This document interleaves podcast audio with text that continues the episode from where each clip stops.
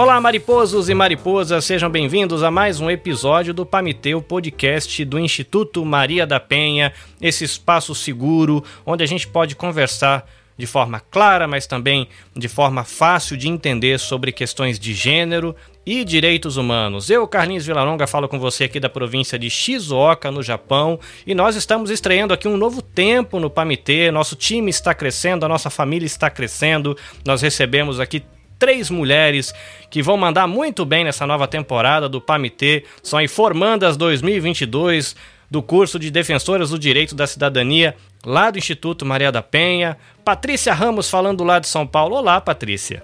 Olá, gente. É um prazer estar participando com vocês, contribuindo aí para esse conteúdo tão rico que é o PAMITê do Instituto Maria da Penha. Coisa boa, vai ser um papo muito bom. A sua voz não é novidade aqui, né? Você já participou aqui com uma participação especial alguns episódios atrás, mas agora você faz parte do time para somar enriquecer esse bate-papo. Falando lá do Rio de Janeiro, terra quente, que eu não sei se está quente agora, Catarina Souza. Aí, Catarina, tudo em paz? Olá, gente. Aqui tá aquele friozinho, né? Pro carioca é muito frio, a gente não tá acostumado, né? Aquela sensação horrorosa. Muito obrigada, prazer estar aqui com vocês, participando desse podcast com esse tema de extrema importância, né? Obrigada por fazer parte dessa equipe que aos poucos está crescendo, né? E a gente está seguindo e caminhando. Querido ouvinte, nós vamos conversar sobre casamento infantil no Brasil. E para ajudar a gente a entender esse tema, que pode parecer esquisito para muita gente, nós vamos receber doutora Cláudia Luna, que é advogada, especialista em gênero e presidente da Elas por Elas, Vozes e Ações das Mulheres. Doutora Cláudia, seja bem-vinda. Bom dia, Carlinhos, Patrícia e Catarina e a todas as pessoas que nos ouvem. Quero agradecer imensamente a oportunidade de dividirmos esse tema que é considerado tão invisibilizado pela sociedade. Então, tenho certeza que esse pamitê de hoje vai ser assim maravilhoso. Poxa vida, aprendi uma palavra nova nesse, nesse episódio. É isso, querido ouvinte. Prepara aí o seu foninho de ouvido, ajusta o seu volume, já prepara aí a sua buchinha para lavar a sua louça ou ajeita aí a velocidade da sua esteira e bora lá pro episódio.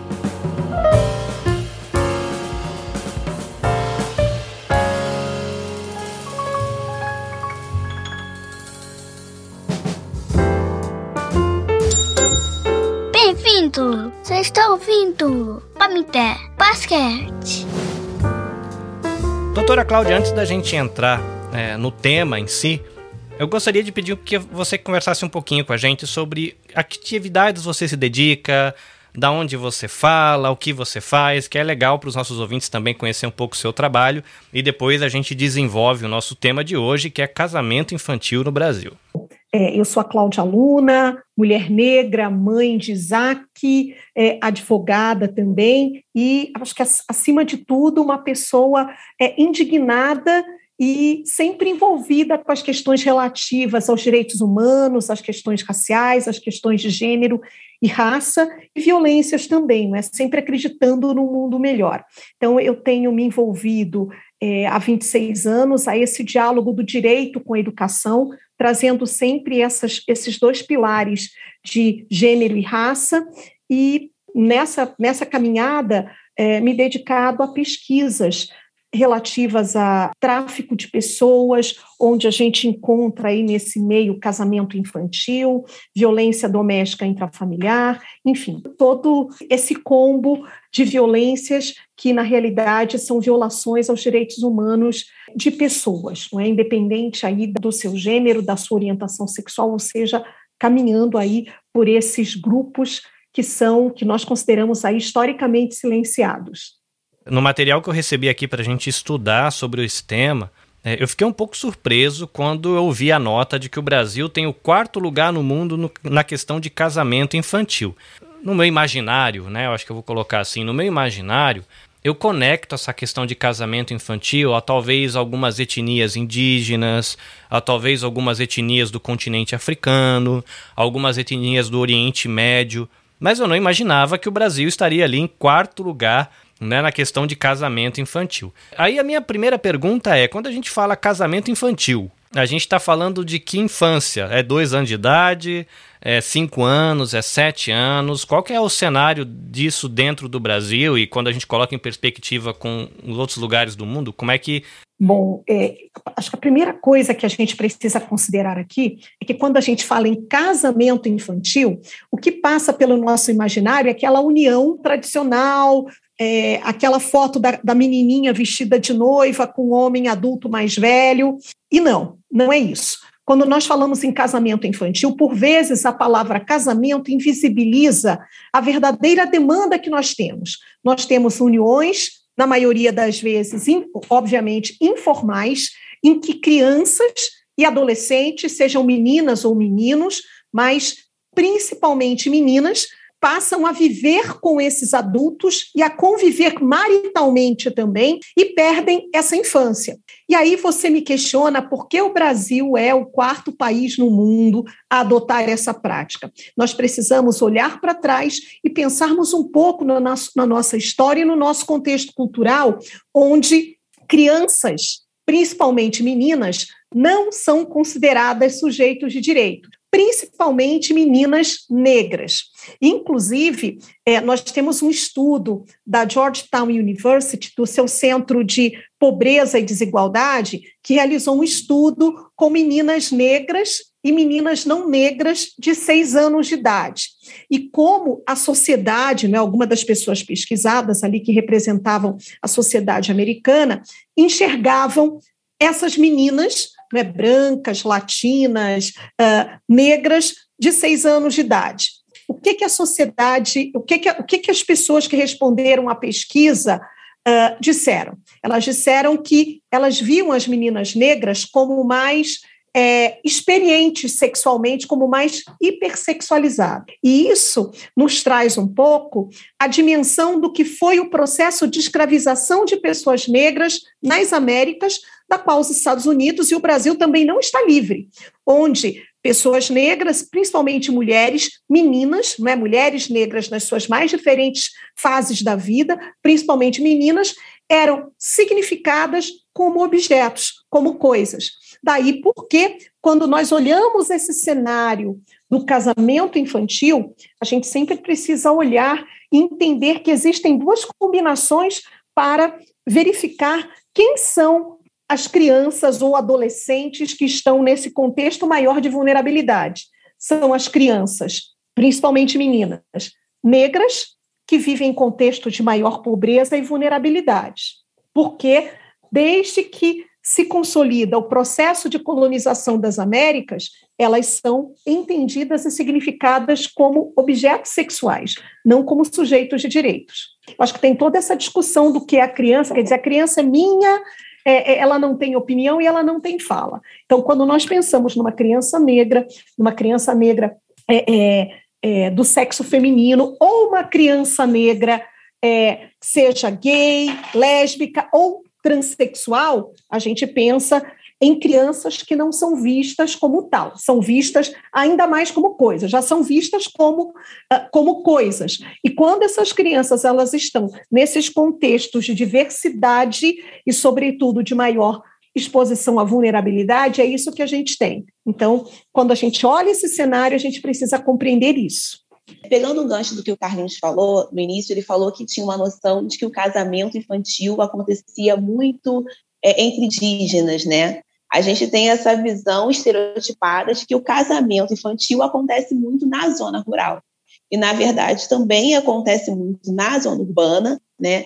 inclusive também na classe média alta, o que não é muito divulgado. Né? A gente também não tem muita consciência. Quer dizer, não tem muita ciência, né? Mas a minha dúvida é, quando a gente fala em zona urbana, isso é o que? A predominância é nas comunidades? Né, é, atinge pessoas mais marginalizadas, seria isso? E teriam regiões aqui no Brasil, por exemplo, é, é, zona urbana, Rio de Janeiro, de repente, São Paulo, é onde tem o maior índice de casamento infantil, ou você não tem conhecimento desses, quer dizer, não tem um, um, um censo, né? não tem esses dados. Bom, eu vou começar a responder pela a sua pergunta pelo final. Infelizmente, Catarina, nós temos um grande problema em relação à ausência de dados que possam comprovar essa setorização ou regionalização do casamento infantil, é, essa prática é, nas, nas terras brasileiras. É a mesma situação que nós temos quando nós vamos avaliar o tráfico de pessoas interno, como ele acontece no nosso país. Há uma ausência de dados. Né? Nós temos muitas pesquisas no âmbito internacional dando total visibilidade sobre o, sobre o fenômeno, os números, em que lugar acontece, tanto é que nós já conseguimos é, identificar que o Brasil é o quarto país no mundo em que mais ocorre esse tipo de prática, mas internamente nós estamos ainda devedores e devedoras desses números. Por que, que nós estamos ainda devedoras e devedores desses números? Temas como esse, que são considerados temas é, chamados malditos, não são temas que são do interesse de quem está na gestão das políticas públicas, principalmente no comando de cargos mais altos. Até porque reconhecer que existe casamento infantil é, no nosso país é reconhecer que nós estamos falhando absolutamente no trato com a infância e adolescência no país que há um débito. Então, se, se isso for reconhecido, obviamente que nós temos aí uma situação em que o Brasil é colocado, pelos dados que nós temos, né, isso é óbvio, quem vê de fora para dentro reconhece que o Brasil é um grande violador de direitos humanos da sua infância e da adolescência, principalmente quando é, essa infância e adolescência é predominantemente de meninas, quando nós falamos a vida de meninas e de adolescentes. Então, é reconhecer isso. Então, por esse motivo, há essa invisibilidade desses dados e é importantíssimo nós termos momentos como esse em que nós trazemos o tema à discussão e onde a sociedade também possa se apropriar e entender que esse tema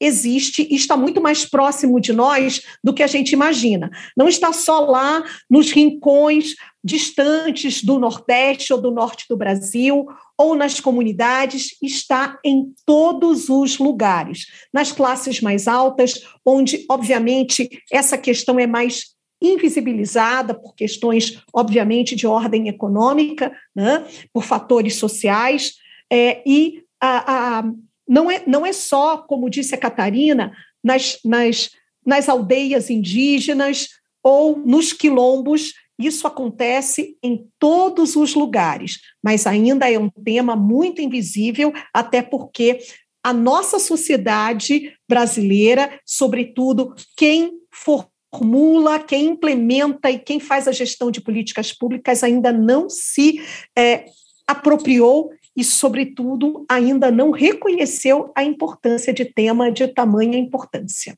É, eu fico pensando quais são os motivos, né? Pelo, é, é, assim, no contexto brasileiro, né, onde a gente vê essa sexualização muito forte, né, das crianças, das adolescentes, né, é, encontrando a, a, a, sua sexualidade muito cedo, e culturalmente a gente falando assim, as meninas hoje em dia também elas buscam sair de casa também por contextos de violência e elas acabam encontrando aí coabitando, né? Elas acabam encontrando não, elas acabam encontrando um parceiro aí para coabitar com o objetivo, né, de sair de violências domésticas, inclusive, mas as estatísticas também mostram que essas meninas vão ser as meninas, é, é, que essas crianças elas vão ter a probabilidade, né, essas adolescentes vão ter a probabilidade de sofrer mais violências, né, do que mulheres já adultas, né, quando elas estão, é, é, elas são meninas, elas são jovens e elas estão coabitando,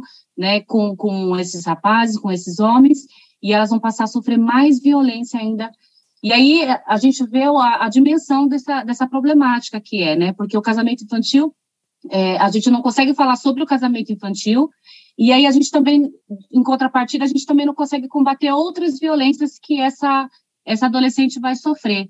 Então, eu queria saber quais são os motivos, quais são os motivos no contexto brasileiro que leva essa menina a sair de casa, que leva essa adolescente a sair de casa tão cedo, é, para fugir da, da miséria, para fugir da fome, para fugir de todas essas questões. A gente não pode deixar de considerar, Patrícia, é, e essa pergunta é, é muito importante, que a vulnerabilidade social é uma das principais causas do casamento infantil. Então, em todas as reuniões, as, todas, as, as, todas as regiões do globo, constatou-se que o número de crianças que se casam é maior quanto menor for a renda familiar. Então, a, a, pobreza é uma das causas do casamento infantil, mas, de igual modo, é uma das consequências também. E nesse, nesse quadro, nesse, nesse contexto, nós também não podemos deixar de considerar as violências a que essa criança, essa, essa, essas crianças e adolescentes estão expostas como forma de colocá-las à exposição e a essas vulnerabilidades para que elas possam estar aí é, nesses, é, mais expostas ao, ao, casamento infantil. Você trouxe esse dado, né? o quanto a violência doméstica intrafamiliar é um desses fatores. Por quê?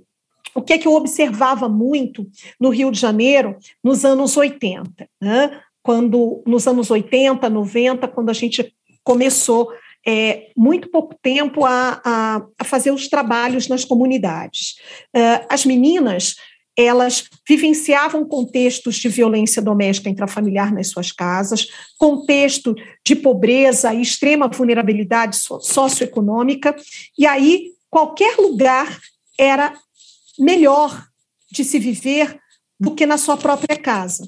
Então, elas acabavam por se envolver muito novinhas, com 13, 14 anos, com outros meninos, engravidavam, saíam de lá pensando que iam mudar a sua vida, ter uma certa ascensão social, mudar aquele contexto de violência, saíam da casa dos pais, né, daqueles contextos bem é, vulneráveis em que, em que moravam, iam para casa desses meninos que também não tinham uma estrutura e elas só mudavam de lugar do lugar em que essa violência acontecia. Aí elas passavam a sofrer nessa casa, né, passavam a sofrer violência doméstica intrafamiliar, passavam a, a ter tanta ou mais privação do que as que, que elas experimentavam em casa, com o ônus de ter um filho para cuidar na fase em que elas deveriam estar se desenvolvendo, com o agravante de da evasão escolar, ou seja, elas saíam da escola como ainda saem,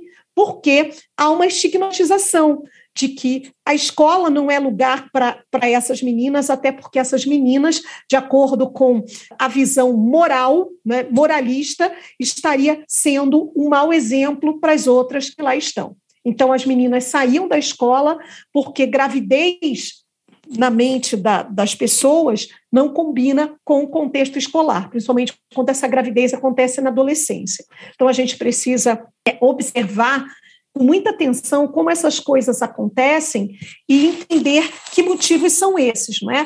E o que se perde também com o casamento infantil.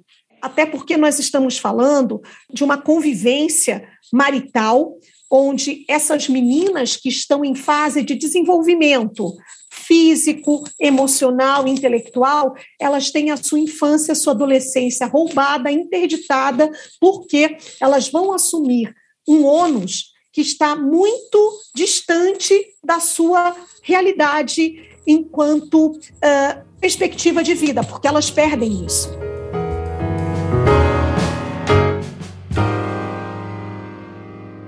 Pamité Podcast. Dentro desse contexto de evasão escolar, o que mais essa adolescente, essa criança perde ao longo da sua trajetória de, de vida? É, há um dano efetivo e real à sua saúde, à sua saúde física, à sua saúde mental, ela perde, a, ela perde a sua infância, ela perde a sua adolescência, ela perde perspectivas de vida que, dentro da sua faixa etária, não tem mais como voltar. Né? E, e, a gente precisa entender é, o quanto esse, essa prática ela traz é, negações de direitos a essas meninas e adolescentes. Se nós é, pensamos no, no, no, na violação ao direito à saúde, o que que nós temos, não é? Que as meninas casadas são pressionadas a engravidarem, trazendo risco de saúde para elas. elas, de, elas perdem a sua autonomia, porque elas passam a ser é, vistas é, até pela própria inexperiência que têm, pela própria forma, é, por serem muito novas, como propriedades daquelas pessoas que as detêm, do, de quem está com elas é, nesse casamento, entre aspas. Eu até prefiro deixar, entre aspas, casamento infantil. Né? Então, nós pensamos na questão da integridade, que essas meninas têm mais chances de serem vítimas de violências física, sexual e psicológica durante as suas vidas. E quando nós pensamos em escolha, essas meninas casadas, né, entre aspas, muitas vezes não escolhem com quem conviver, com quem casar. Além de os parceiros raramente se importarem com as vontades delas. Geralmente é a vontade deles que prevalece, seja no momento de escolha delas, né, de escolher a escola, a sua própria vida, se querem ter filhos, o que querem fazer, enfim. E quando nós pensamos no direito à educação, na violação a esse direito, depois que essas meninas ingressam nessa vida marital, normalmente elas abandonam a escola, como nós falamos anteriormente. Então, é, esses são alguns dos direitos, não é? ou dos direitos negados a meninas é, que se casam: direito à saúde, à integridade, à escolha e à educação. Esses dados, na verdade, não são meu, são dados da Girls Not Brides, não é? Que são, é, é uma organização que trabalha e pesquisa especificamente com meninas é, que não devem se casar. É uma organização é, internacional que faz esse trabalho e que pesquisa com mais detalhe esse, esse tipo de prática. Estou aqui refletindo sobre o que você falou, Cláudia. Então, assim, o casamento infantil é, uma, é uma tragédia, né? Vamos dizer sim, assim, sim. Né, para os envolvidos.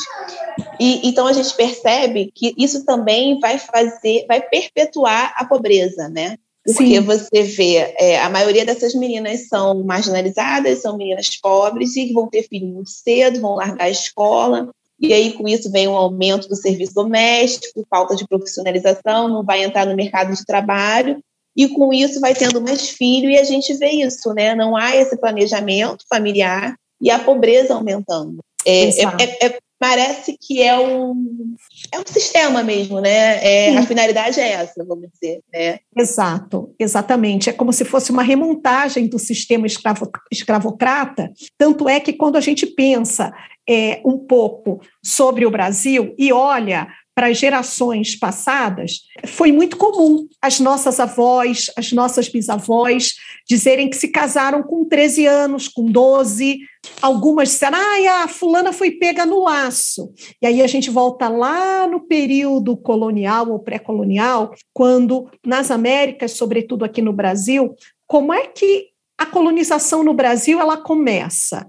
Ela começa com a figura dos bandeirantes, sendo pagos enquanto mercenários que eram para desbravar as novas terras e conquistar novos territórios. Só que nesse caminho eles se depararam, se deparavam e se apossavam de outros territórios que eram os corpos das mulheres e meninas indígenas e, num segundo momento, das meninas e mulheres negras. E o que, que eles faziam para marcar esta conquista territorial? Eles se apossavam através da prática da violência sexual, que é conhecida como estupro colonial dessas meninas, dessas mulheres, e por vezes, quando elas resistiam, elas eram pegas no laço, elas eram caçadas como se presas fossem. E aí nós temos esse processo de miscigenação histórica, não é, onde muitas de nós aqui, principalmente nós que estamos aqui hoje nesse podcast,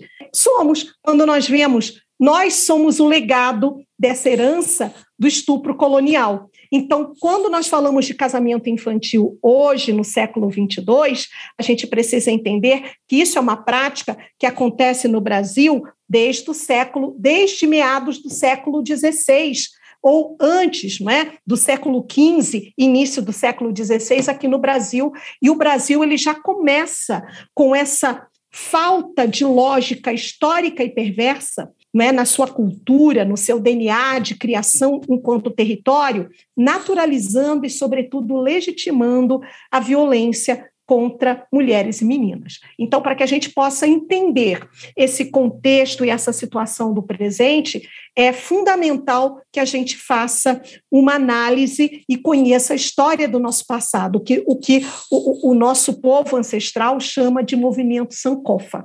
Eu quero fazer aqui um, uma observação né, do mundo dos podcasts. Tem um podcast que foi lançado recentemente, chama Projeto Quirino. E, e ele é muito interessante porque ele tem um olhar justamente é, nessa questão da naturalização da violência, né, com toda uma pauta negra que inspira esse olhar. Né, eu, como homem branco, não faz parte do meu universo, das discussões das rodas de família, é, esse sofrimento, né? Não faz parte da minha história. Minha família veio de algum lugar da Espanha, não sei quanto tempo atrás, e a família foi ficando por ali. Mas eu acho interessante, né? Fica aqui a dica né, desse podcast, aqui é uma vírgula né, no nosso bate-papo. Uhum, porque, como você falou, né, a gente tem que reconhecer as violências, a gente tem que conhecer a própria história.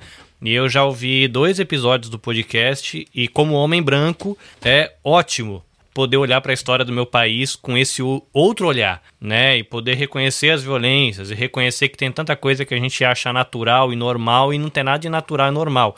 Então fica a dica aqui, né? Desculpe a vírgula, meu querido ouvinte, mas fica a dica aí, Projeto Quirino.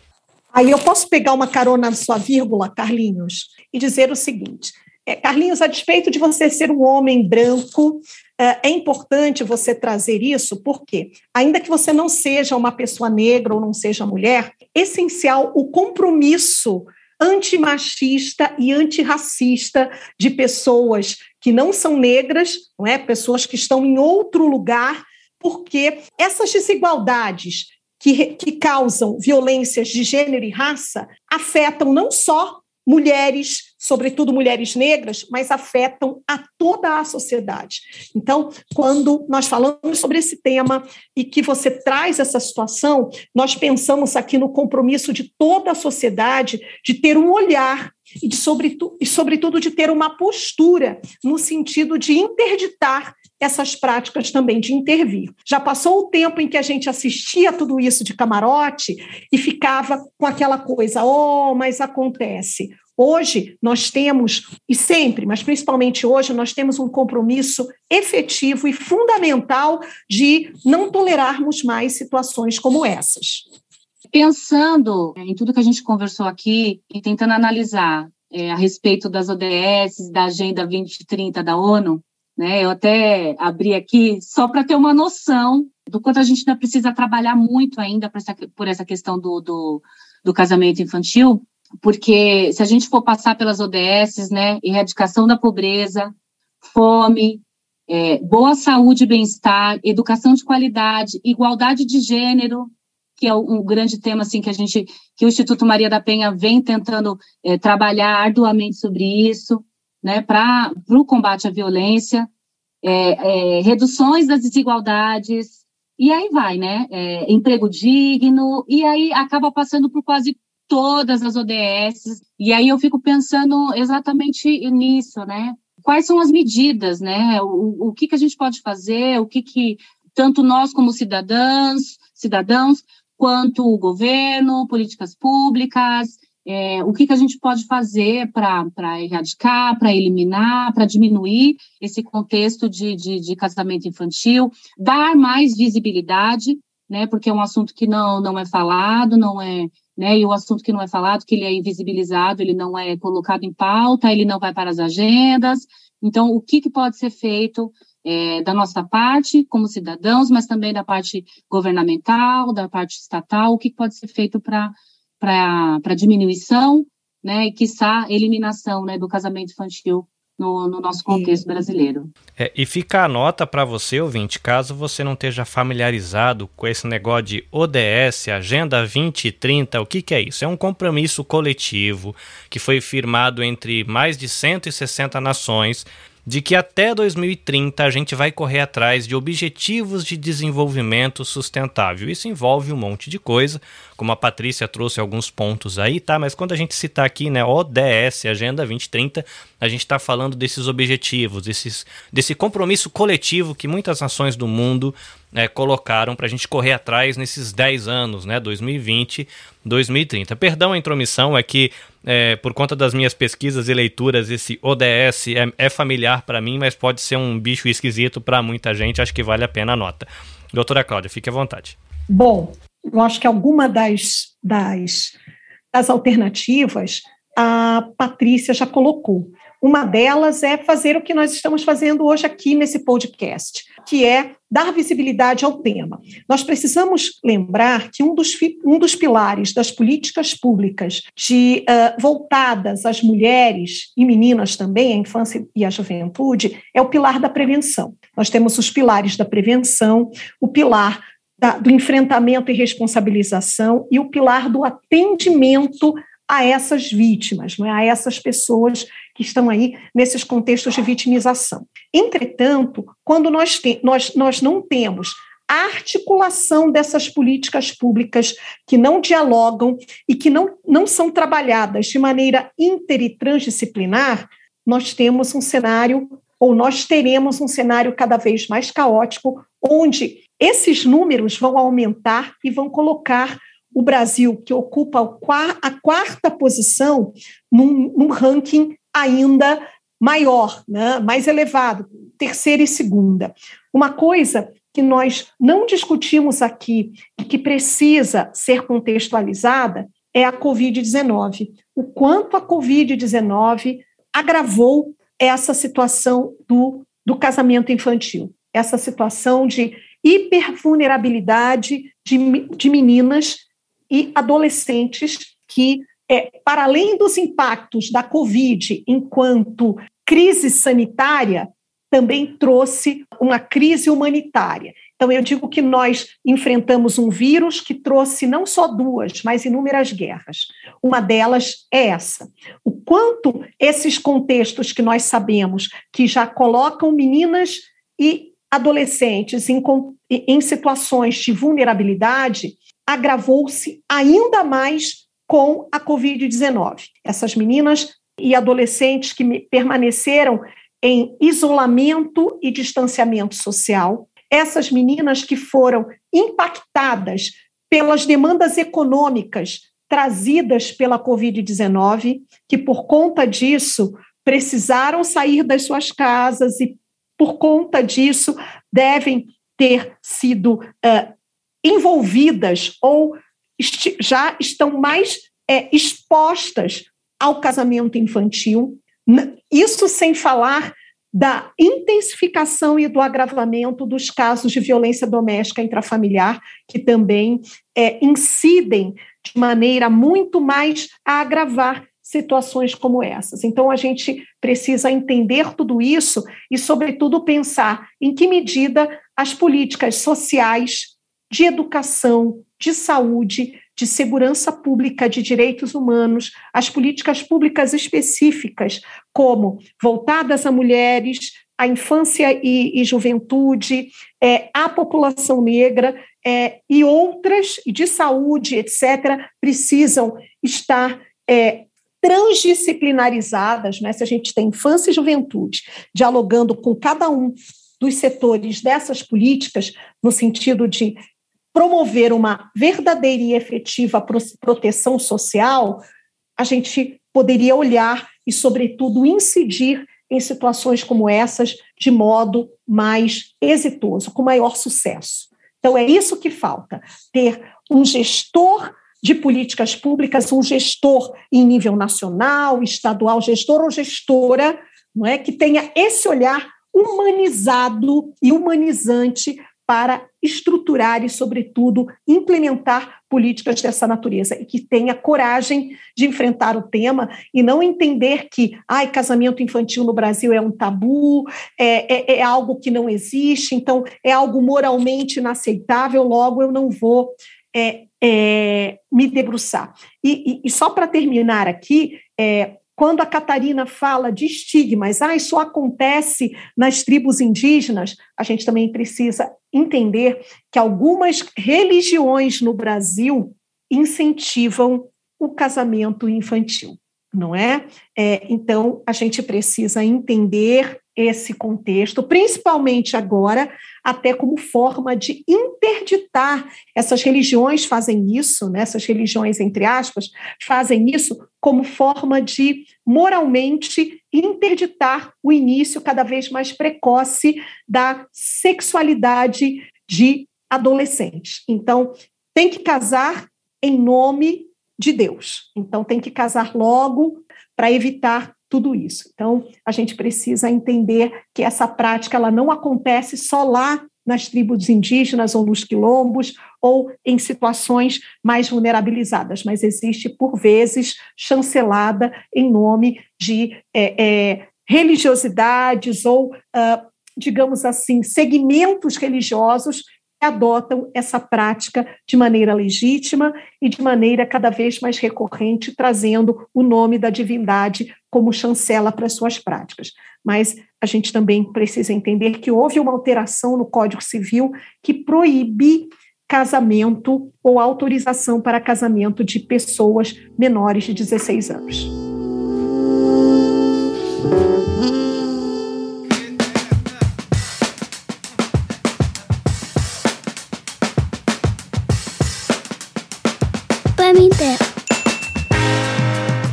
Então, gente, chegamos, infelizmente, né, no final desse podcast, mas é, eu acredito que o pouco que conversamos aqui já enriqueceu demais esse assunto, deu uma visibilidade nesse assunto, que a gente não pare aqui, que continuemos a falar sobre isso, não só nesse espaço de podcast, mas no espaço das escolas, no espaço das famílias, é, nos coletivos. A gente precisa dar voz, a gente precisa dar visão é, em, em, assuntos tão, tão pertinentes, tão importantes, inclusive para poder cumprir essa agenda é, 2030 da ONU.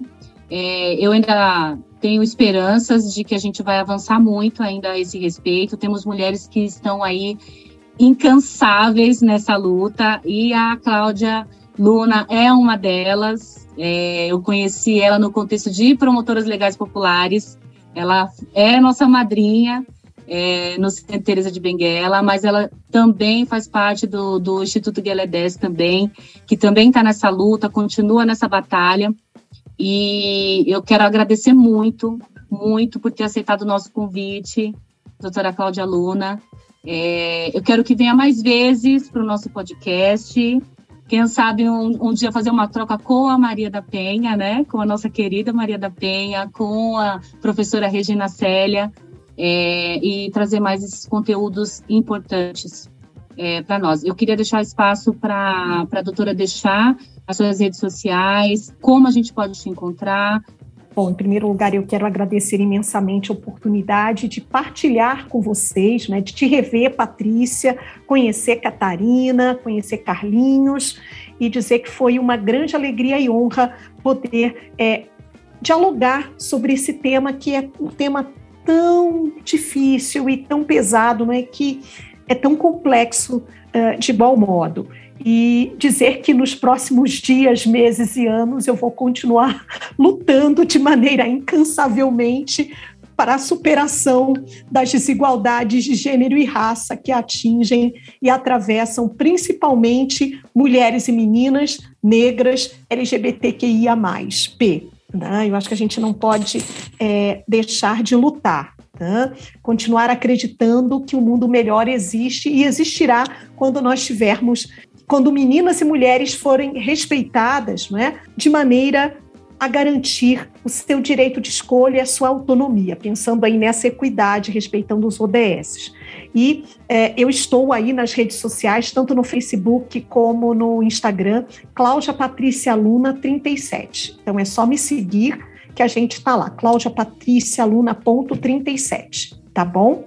Então, aguardando vocês e à disposição sempre e agradecendo e mandando o meu beijo para você, Patrícia, para todas as promotoras legais populares, para Catarina e para todas as cariocas que eu também sou carioca, viu? É, então, carioca da gema do ovo da cascadura.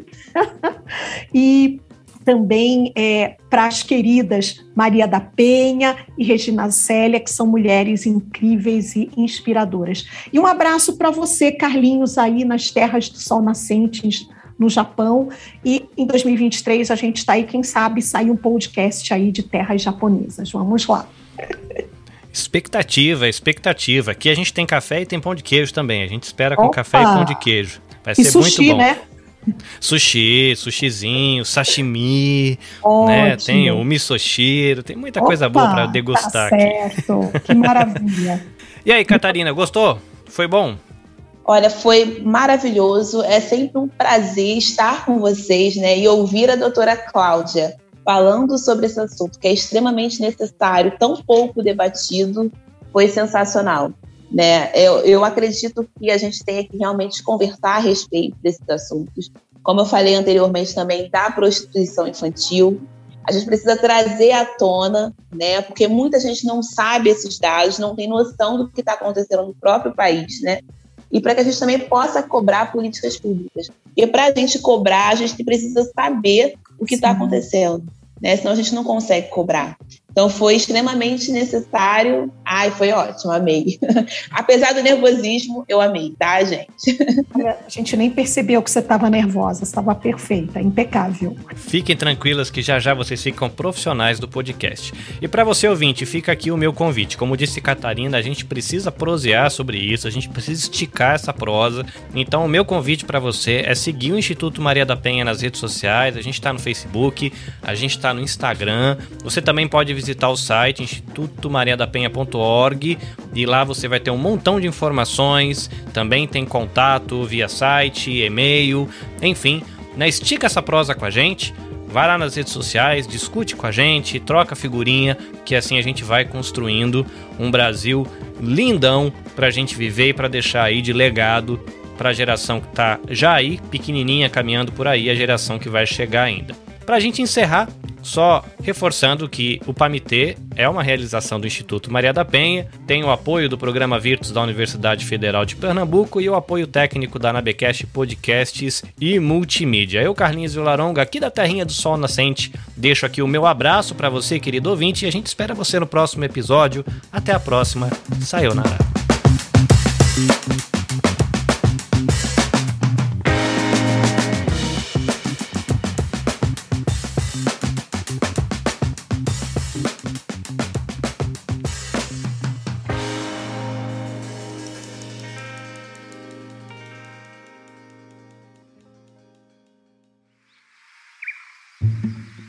Este episódio foi editado pela Nabecast.